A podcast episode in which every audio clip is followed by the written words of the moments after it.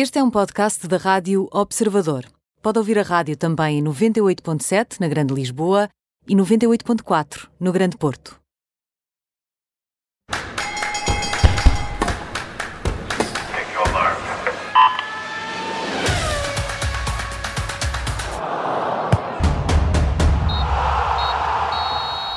Bem-vindo ao Nem Tudo o que vai à Rede é Bola, com Bruno Rosário e comigo, Aníbal Rebelo. Na segunda parte vamos uh, falar uh, de futebol e da conquista do Campeonato Nacional uh, pelo Sporting. Vamos falar com Dias Ferreira, antigo candidato à liderança dos Leões e adversário de Frederico Varandas nas últimas eleições. Mas isso é na segunda parte. Para já, Bruno, vamos à atualidade e vamos falar, começamos, claro está, com o Sporting que 19 anos depois consegue quebrar um jejum, um jejum longo. Sim, o jejum, o jejum longo uh, e provavelmente na temporada onde menos uh, se poderia uh, esperar essa quebra. Conseguiu depois de uma vitória pela margem mínima sobre o Boa Vista, neste caso um resultado que também não expressa a avalanche ofensiva que houve nesse jogo, com 10 oportunidades de golo, 3 bolas no, nos postos, mas ainda assim um jogo que serviu para lançar a festa com centenas de milhares de adeptos em todas as ruas pelo país e também em vários pontos do mundo onde a maior comunidade portuguesa tem uma maior expressão, sendo que depois veio o derby com o Benfica, veio a primeira derrota do campeonato, também a pagar as várias alterações que Ruben Amorim fez na equipa e a impossibilidade de bater três recordes, que era, no fundo, aquilo que estaria em discussão até ao final do campeonato. Por um lado, o recorde de pontos do clube, que uh, já não é possível. Por outro lado, uh, a possibilidade de ser campeão uh, invicto, sem derrotas, algo que só aconteceu três vezes no campeonato e que também já não vai acontecer. E por último, a possibilidade de bater a melhor média de golos feridos no campeonato do Sporting, que era 0,5 por jogo, que também já não é possível. em tudo o resto, em relação ao campeonato, temos o Futebol Clube do Porto a assegurar o segundo lugar e a entrada direta na Liga dos Campeões com duas goleadas com o Farense e com o Rio Ave depois do empate no Clássico. O Benfica uh, a ganhar também os seus jogos, mas a acabar uh, em terceiro, sendo a melhor equipa da segunda volta, e isto também é um ponto uh, interessante de análise. E assim ficamos reduzidos a três grandes pontos para a última jornada do campeonato, que será entre terça e quarta-feira. Por um lado, a luta pelo sexto lugar entre Vitória de Guimarães e Santa Clara, que, que neste caso vai dar ainda acesso às provas europeias. temos também a luta pela permanência permanência uh, com o Nacional já condenado e com o Portimonense, o Boa Vista, o Rio Ave e o Farense a tentarem fugir ao outro lugar de despromoção e também ao playoff de manutenção com o terceiro da segunda Liga. E depois temos uma luta muito particular pelo melhor marcador, também aqui muito improvável, uh, esta luta no início do campeonato, entre o Seferovic e o Pedro Gonçalves, que têm os mesmos golos, com vantagem para o Suíço, mas que na última jornada poderá haver aqui também uma reviravolta e consagrar Pedro Pedro Gonçalves que seria, eh, como eh, melhor marcador, o que seria também aqui uma grande surpresa, se calhar eh, tanto ou mais do que o Sporting poder ser campeão como estava no início da temporada. Ora, e no rescaldo dessa vitória, esta semana fica marcada também pelo que se tem falado em relação ao plano dos festejos desta conquista do campeonato. Sim, porque nós aqui neste programa, uh, infelizmente, falamos muitas vezes de, de culpas e de falta de planeamento que existe no desporto e em várias áreas, uh, mas de facto aquilo que esta semana mostrou é que quando olhamos para cima é tão mau ou pior do que vemos muitas vezes no desporto. Portanto, foi mau porque não houve ninguém que fosse capaz de parar ou pensar formas de evitar, mesmo à luz daquele direito de manifestação, uma aglomeração natural de pessoas para ver o jogo no ecrã gigante colocado no estádio pela Juventude Leonina e que a própria organização admitiu que teve muito mais pessoas do que era esperado. foi mal porque a polícia alertou que aquilo não era propriamente a melhor ideia do mundo e a Câmara Municipal de Lisboa, entre e-mails internos, etc., só terá visto essa indicação já depois do jogo.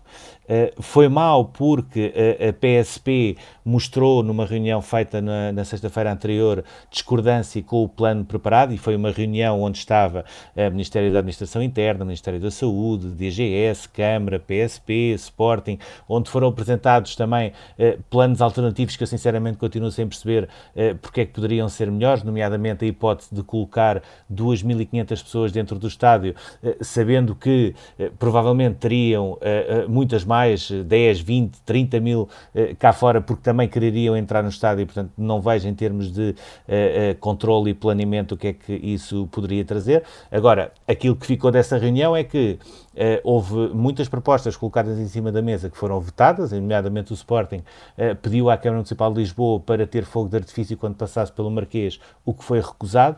Pediu também para ser colocada uma grua para o Coates uh, imitar aquilo que Ordanov tinha feito em 2000 e colocar um cascol verde e branco no Marquês, o que também foi recusado. Mas depois, no meio disto tudo, ninguém foi capaz de tomar uma decisão em relação àquilo que estava a ser planeado. E depois, tudo isto é mau por uma outra razão e que, e que tem a ver com o facto de no meio de tantas reuniões, no meio de tantas conversas, foi feito um plano. E havia um plano com horas de saída de Alvalade, horas de chegada ao Marquês, eh, o número de baias que seriam necessárias ao longo de todo o trajeto do autocarro, etc. Mas a verdade é que, por um lado, o autocarro só chegou 5 horas e meia eh, eh, depois ao Marquês e, por outro, este grande planeamento, logo na altura da saída do autocarro de, de, do estádio José Alvalade, já estava condicionado porque as autoridades perceberam que não dava para passar pelo segundo circular que estava com milhares de pessoas. E, portanto, isto foram demasiadas falhas e, sobretudo, eu acho que, eh, além de aprendermos com aquilo que correu mal e que foi muita coisa, acho, sobretudo, que eh, devemos entrar numa espiral onde quem tem responsabilidades deve assumir. E aquilo que nós vimos durante a semana é que ninguém quer assumir essas responsabilidades. Vamos ficar também atentos, atentos a isso e que, o que fica mal, pronto, acaba por ser a imagem negativa que cai sobre estes festejos de, deste título do Sporting. E agora vamos às cartas com o As, o Joker e hoje puxamos pelo Rei e pela Rainha. Bruno, começamos com o primeiro As, puxas do João Palhinha, aqui em destaque no Sporting este, esta temporada. Sim, hoje há cartas para todas as modalidades do Sporting, até porque este uh, acaba por ser o ano do Sporting, uh, confirmado mais uma vez é também pelo Leão, título é o ano do Leão. europeu. Sim, uh, isto é verdadeiramente não em 2019, por exemplo, uh, o futsal e o hockey também foram campeões europeus, o futebol não foi campeão, mas este provavelmente está a ser uh, um dos melhores anos de sempre em termos esportivos uh, do Sporting. Começa aqui pelo futebol e começa pelo João Palhinha, porque já tivemos a oportunidade aqui de falar da importância que o Ruben Amorim teve ao longo de toda esta campanha do Sporting no futebol. falámos também no papel determinante que o Coates teve, não só na, com aqueles golos decisivos nos descontos, mas também enquanto líder da equipe, e isso voltou a ficar muito muito bem patente esta semana.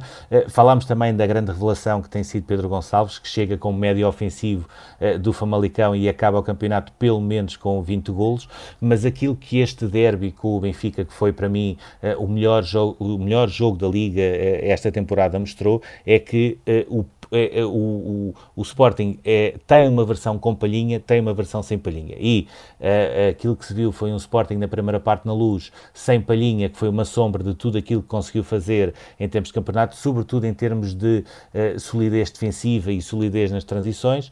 E a partir do momento em que o palhinha entrou, a equipa ficou muito mais equilibrada, esteve muito mais presente no jogo, houve muito menos Benfica e mais uma vez ficou demonstrado que, se é verdade que nós falámos aqui muitas vezes de palhinha como um caso, propósito daquela questão da despenalização do quinto amarelo, ele é também um caso em termos desportivos pela evolução que teve, por aquilo que conseguiu, por ter entrado claramente no 11 ideal de, de, de qualquer escolha que seja feita em relação a este campeonato e porque vai também uh, uh, participar no Campeonato da Europa, porque vai ser uh, uma das opções de Fernando Santos que serão divulgadas na próxima quinta-feira.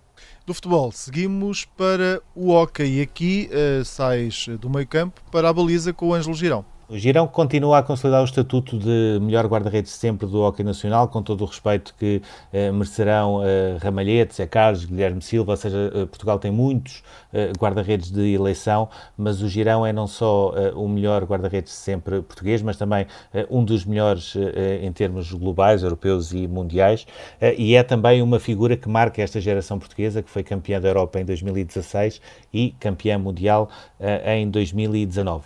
Em relação ao Sporting, ele chegou em 2014 uh, como campeão do Valongo, ou seja, o Valongo tinha conseguido aquela época uh, fantástica onde conseguiu ser campeão na, na, última jornada.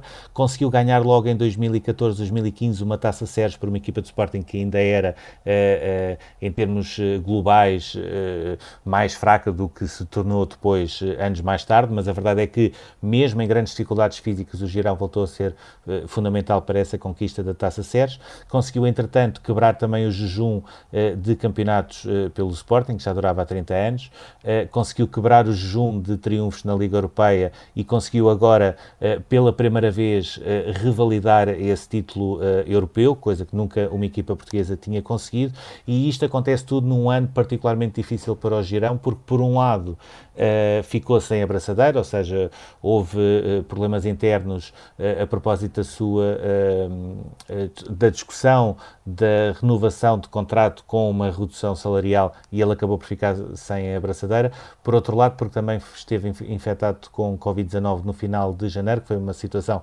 eh, complicada no plantel do Sporting, e ele acaba eh, por mais uma vez aparecer e ser, digamos assim, a cara deste sucesso europeu do hockey do Sporting. E agora vamos para as tuas escolhas eh, no Joker e, e, e vamos aos ressaltos agora com, com, com, o basquetebol e aqui o teu destaque vai para Travante Williams. Sim, ressaltos e sobretudo lançamentos eh, exteriores, que eu quando jogava era aquilo que eu também conseguia fazer melhor, desde que não tivesse muita oposição em cima de mim, era de facto o meu ponto forte. No caso do Travante Williams, eh, é mais do que isso, ou seja, além de ser um grande lançador, é um jogador completo, eh, com uma média de 5, 6 ressaltos e 5, 6 assistências por jogo, além de uma média superior a 20 pontos nestes últimos três jogos. O Sporting conseguiu a qualificação para a final do Campeonato de Basquete, depois de ter ganho a série frente ao Benfica com, com três vitórias. No jogo decisivo que foi disputado na Luz e com uma vantagem já de 2-0, uh, eh, o Sporting consegue um terceiro período onde faz uma vantagem de 30-14 e consegue chegar a, a, a, estar na frente do jogo por 27 pontos, portanto mostrando também a sua superioridade em relação ao Benfica e vai agora lutar por um título de basquetebol que desde os anos 80 que a equipa não consegue ganhar, frente ao Futebol do Porto, que tem sido também o grande adversário do Sporting ao longo da temporada e que passou também com uma série por 3-0, o Imortal, naquilo que vai ser de facto mais uma, uma grande uh, final e uma grande promoção para o basquetebol português e em paralelo com o Travante a ser a grande figura provavelmente desses jogos, sendo também um jogador que tem a particularidade de ser muito ativo nas redes sociais, numa altura em que não há adeptos nos pavilhões, ele gosta muito de falar com os adeptos, está, mostra-se solícito a qualquer possibilidade de entrar em fóruns de adeptos, etc. E também por aí ele está a ter um papel importante no Sporting. E agora falamos de futsal, do Sporting. Este joker que traz aqui é o Alex Merlin, que esteve em destaque no, no último jogo. Sim, voltou a ter mais uma, uma exibição uh, fantástica. O Sporting precisava apenas de vencer o Portimonense para passar às meias finais do campeonato, coisa que conseguiu uh, e vai agora defrontar os Leões de Porto Salvo, mas conseguiu com uma goleada por 13-2. O Merlin voltou a ser o melhor marcador, marcou 4 golos, sendo que marcou logo no primeiro minuto e acabou por desfazer, digamos assim, a resistência que, e a própria estratégia que o Portimonense poderia ter para o jogo. ao longo de seis épocas que, já, que leva já uh, no Sporting e estando agora a lutar também pela conquista de, do campeonato da presente temporada, já ganhou três campeonatos, já ganhou quatro taças, já ganhou três taças da Liga, já ganhou três supertaças, já conseguiu sobretudo contribuir para a conquista de duas Ligas dos Campeões, que era no fundo aquilo que mais faltava ao futsal do Sporting e uh, uh, tão ou mais importante do que isso, surge agora aos 34 anos, se calhar em melhor posição do que nunca para ganhar o prémio de melhor jogador do ano, também catapultado por uma final, final eight, neste caso, eh, da Liga dos Campeões, onde o Sporting acabou por eh, ganhar ao campeão russo, ao campeão espanhol e ao campeão europeu em título Barcelona para conseguir a sua segunda Liga dos Campeões. E agora vamos uh, falar uh, sobre uma nova carta que entra hoje em jogo. Puxamos do Rei e este, este teu destaque vai para, para o Miguel Maia.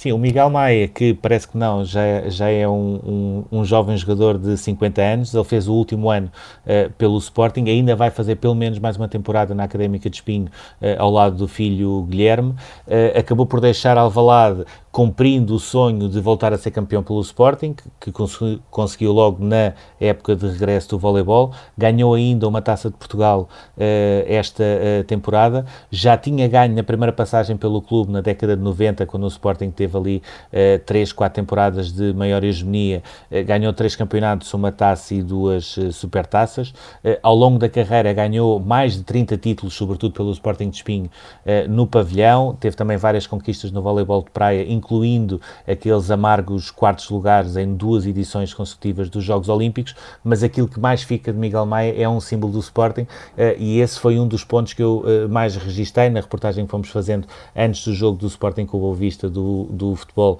que viria a dar o título, é que o Miguel Maia apareceu lá com o seu filho Guilherme, também trajado à Sporting, e uh, por onde passou houve uma rua inteira que em vez de estar com cânticos do Sporting começou a cantar cânticos de Miguel Maia. Isto mostra também a grandeza que ele tem enquanto símbolo do clube.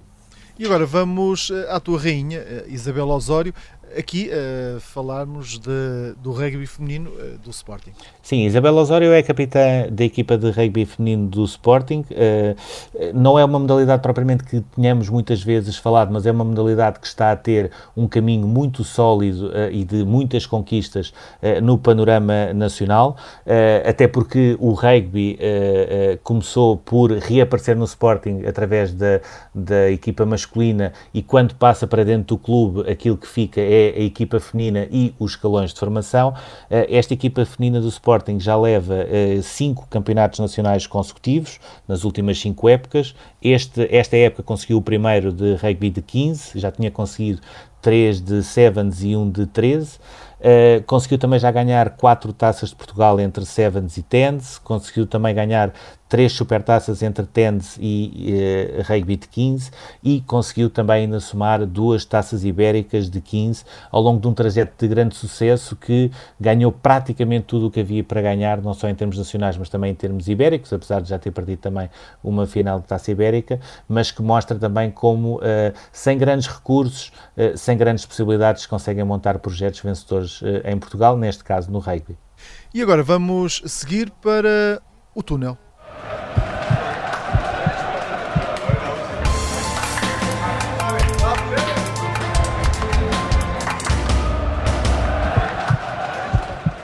Bruno, uh, vamos falar talvez uh, sobre o grande tabu antes deste verão, que é o futuro de Ronaldo. Fica, não fica em Itália?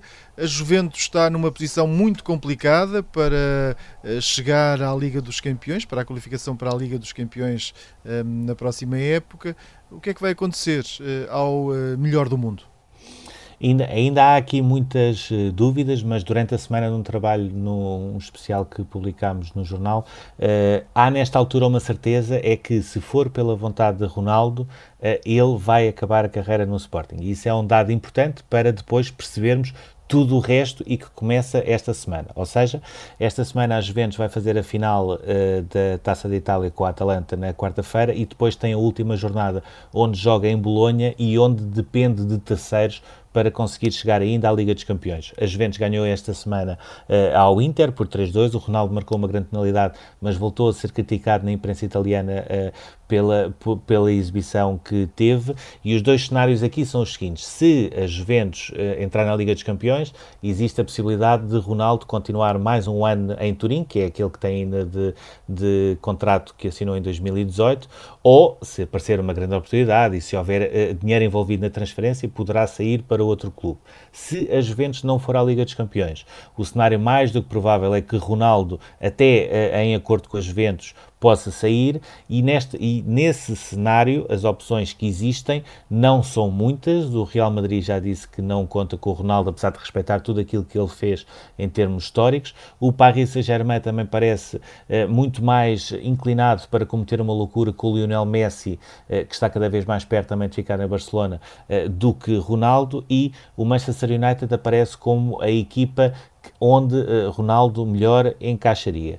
Em termos pessoais, os objetivos do Ronaldo passam por ir ao Campeonato da Europa eh, de Seleções, tentar defender o título conquistado em 2016, eh, fazer ainda o Mundial de 2022, o que lhe vai permitir bater mais uma série de recordes e depois, a partir daí, ver como é que está eh, fisicamente e mentalmente para perceber se ainda poderá ir ao Europeu de 2024, mesmo que não tenha a influência que tem nesta altura na seleção.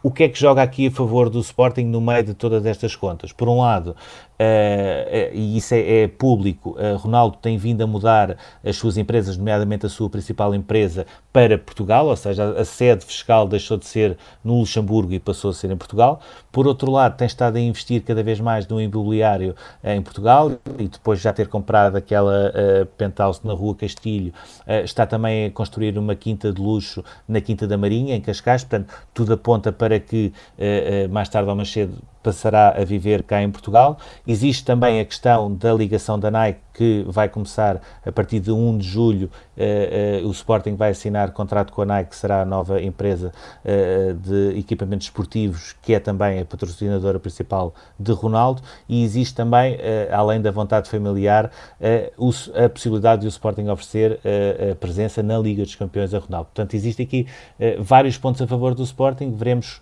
quando Ronaldo um dia vai voltar ao Sporting. Se será 2022, 2023 ou 2024, só o tempo poderá dizer. Vamos acompanhar também essa, essa expectativa, muita também, muita, muita expectativa ali para os lados uh, do Leão em relação ao futuro de Cristiano Ronaldo. Na segunda parte deste programa vamos falar da conquista do uh, Campeonato Nacional de Futebol pelo Sporting com Dias Ferreira.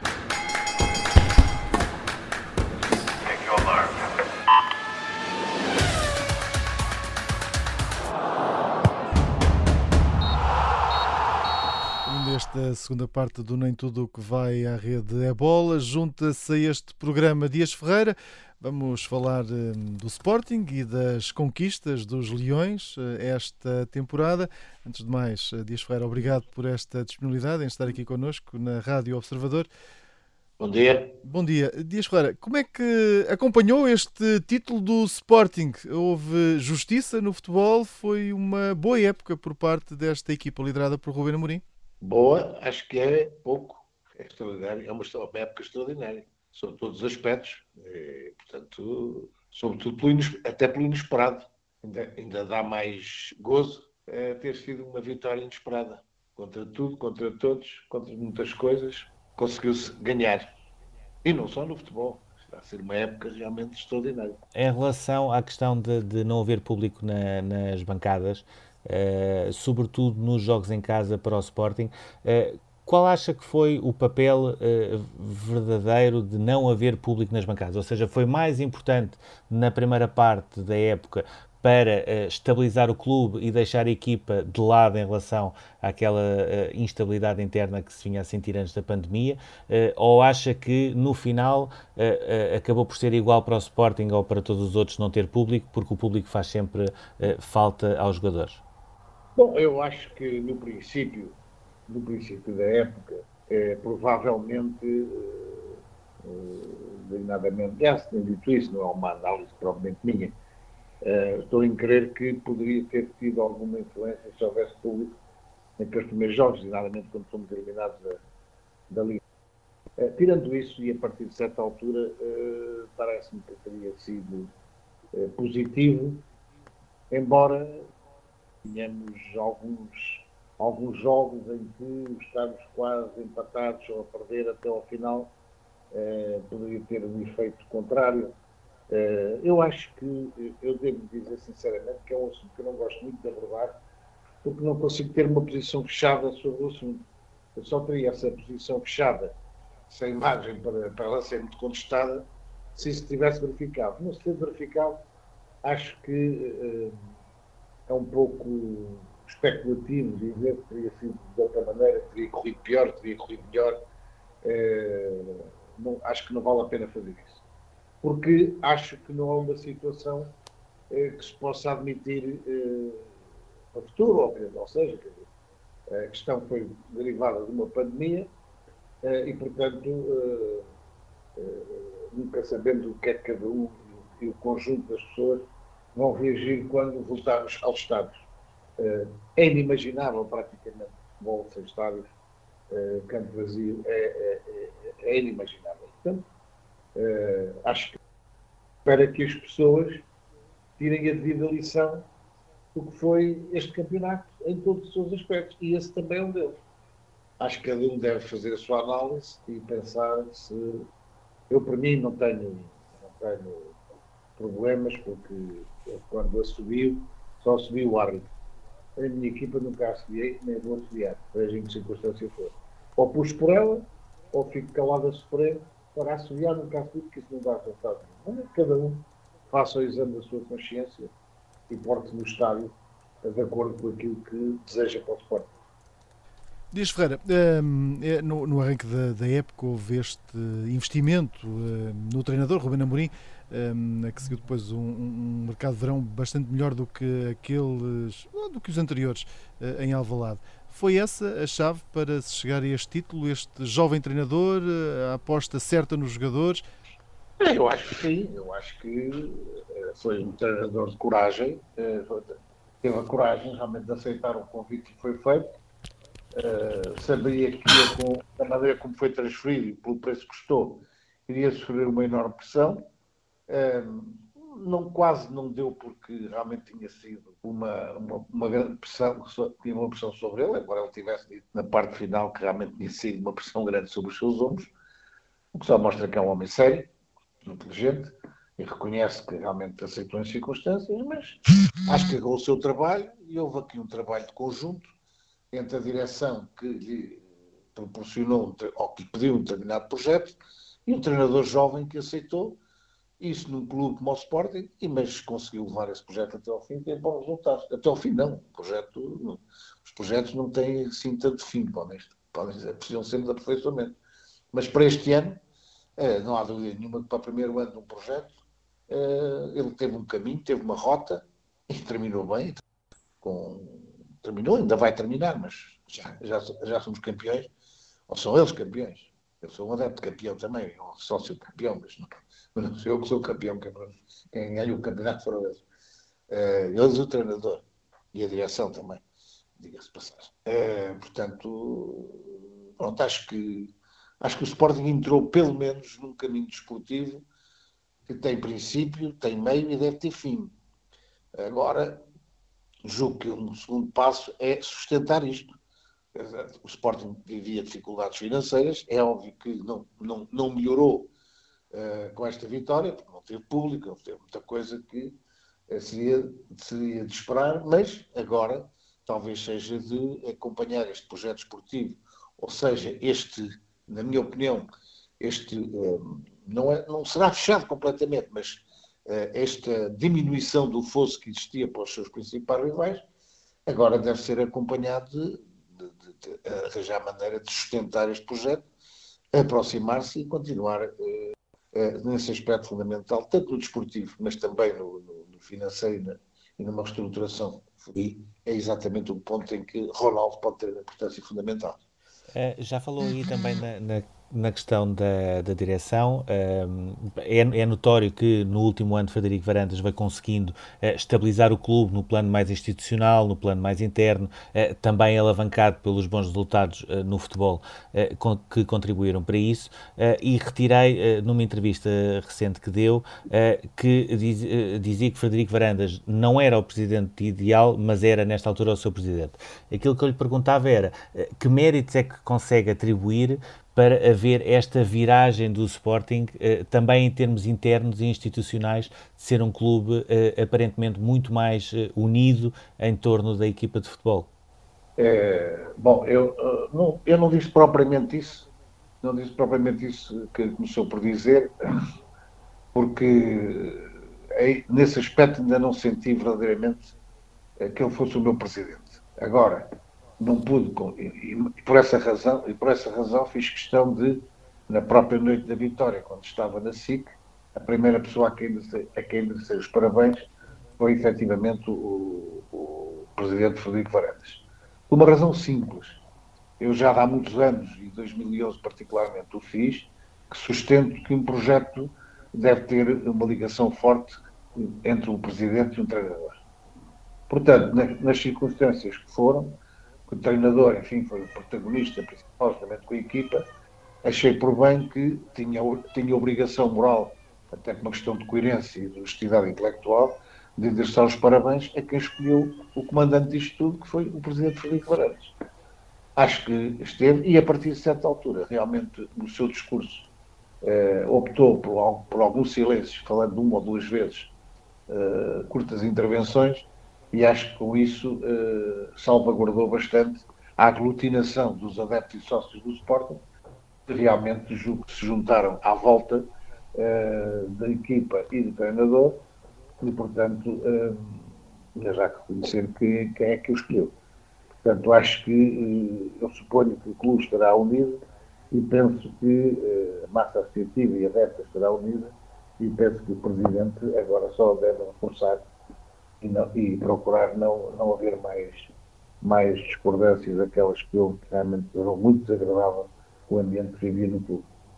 Eh, Dias Ferreira, costuma-se dizer que, que o mais difícil do que chegar eh, ao topo é, é, agora permanecer lá em cima.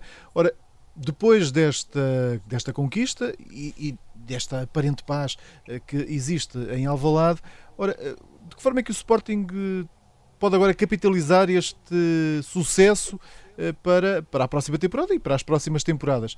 É optar pela, é, é, é fazer um caminho ou optar fazer um caminho semelhante àquele que fez, nos mesmos termos, eh, e obviamente, penso eu, a reforçar aqui outras baixas que eventualmente possa ter, desejo que não sejam muitas, eh, ou que sejam bem poucas, mas enfim, não conheço bem neste momento a situação, mas posso ter que provavelmente fazer uma outra venda Penso que não se vendam todas de uma vez as peças, as peças fundamentais, ou aquelas que não dizem fundamentais, eh, mas continuar esta política, reforçando aqui ou ali, porque neste momento eh, as últimas aquisições feitas pelo, pelo, pelo, pelo diretor desportivo, em consonância com o treinador e obviamente com o presidente, eh, foram escolhas acertadas, foram pequenas escolhas, escolhas cirúrgicas, uh, no mercado interno, de acordo com as necessidades, e como vês, como já bem, com certeza que há outros jovens da formação a despontar, outros a desenvolver, e portanto eu penso que uh, se este é o projeto, penso que sim, e é a primeira vez que eu vejo cimentar algum projeto, é, é, é continuar com ele. Uh, temos o treinador por mais uma boas épocas, pelo menos, ou três. Eu, por mim, até podia ser por mais. Eh, porque realmente acho que o Sporting encontrou um treinador que está a formar, mas está a formar bem, tem habilidade, inteligência, capacidade de trabalho, tem um discurso com mensagens bastante fortes. E, portanto, eu acho que, eh, como costuma dizer, a equipa que ganha não se mexe, esta poderá necessitar, seja por, por perca ou por, para, para adquirir maior, maior capacidade, eh, mas siga a mesma linha. Se estivermos nesta mesma linha e procurarmos agora, como disse e repito, a sustentabilidade para isso, tudo isto custa dinheiro, mas enfim, com, com o regresso do público, etc., é, são estabelecidas as condições para não darmos aqui muitas turras e antes uh, seguirmos um projeto, aplaudi-lo, apoiá-lo, uh, pronto, porque eu acho que estamos num bom caminho, portanto não há que fazer desvios, nem andar aqui aos saltos uh, com treinadores, com mudanças de jogadores, em condições disparatadas. Portanto, estas são vindo as condições que as pessoas agora, fim, da, fim das comemorações, eh, é óbvio que ainda estamos em comemoração, fim das comemorações, que eh, se pensa, reflita porque é que a gente teve sucesso e porque é que a gente tem sucesso. Este ano, nós devíamos sempre perguntar, eu perguntei várias vezes e perguntei várias vezes, e tenho a razão, porque é que as modalidades todas tinham um grande sucesso, inclusive internacional, e o futebol era sempre a pobreza que nós assistimos. Pronto, eu acho que está encontrada as razões porque é que, porque é que o futebol também se pode equipar aos outros, que é procurar muita gente, mas não gente competente, gente que gosta do Sporting, trabalha em prol do Sporting, uh, não interessando muito da filiação clubística, desde que sejam dirigentes uh, corretos, sérios, honestos, trabalhadores. E, portanto, acho que as pessoas devem refletir sobre isto o Sporting caminhar para a frente porque temos todas as condições para realmente ser um dos grandes clubes da Europa, como, for, como ditaram os nossos fundadores. O, eh, entretanto, e já tocou uh, nesse tema, o Sporting, além de ter quebrado estes junto títulos uh, no campeonato uh, no futebol, já foi também campeão europeu de futsal, já foi campeão também europeu de hockey em patins, continua a discutir o título nacional em todas estas modalidades. Pergunto-lhe da, daquilo que, que, que, se recorda do Sporting, e, e, já, já, já é dos tempos também de, de João Rocha, numa altura onde as modalidades tinham de facto uma força grande no clube, Pergunto-lhe se acha que, em termos desportivos, esta é a melhor uh, época de sempre do Sporting.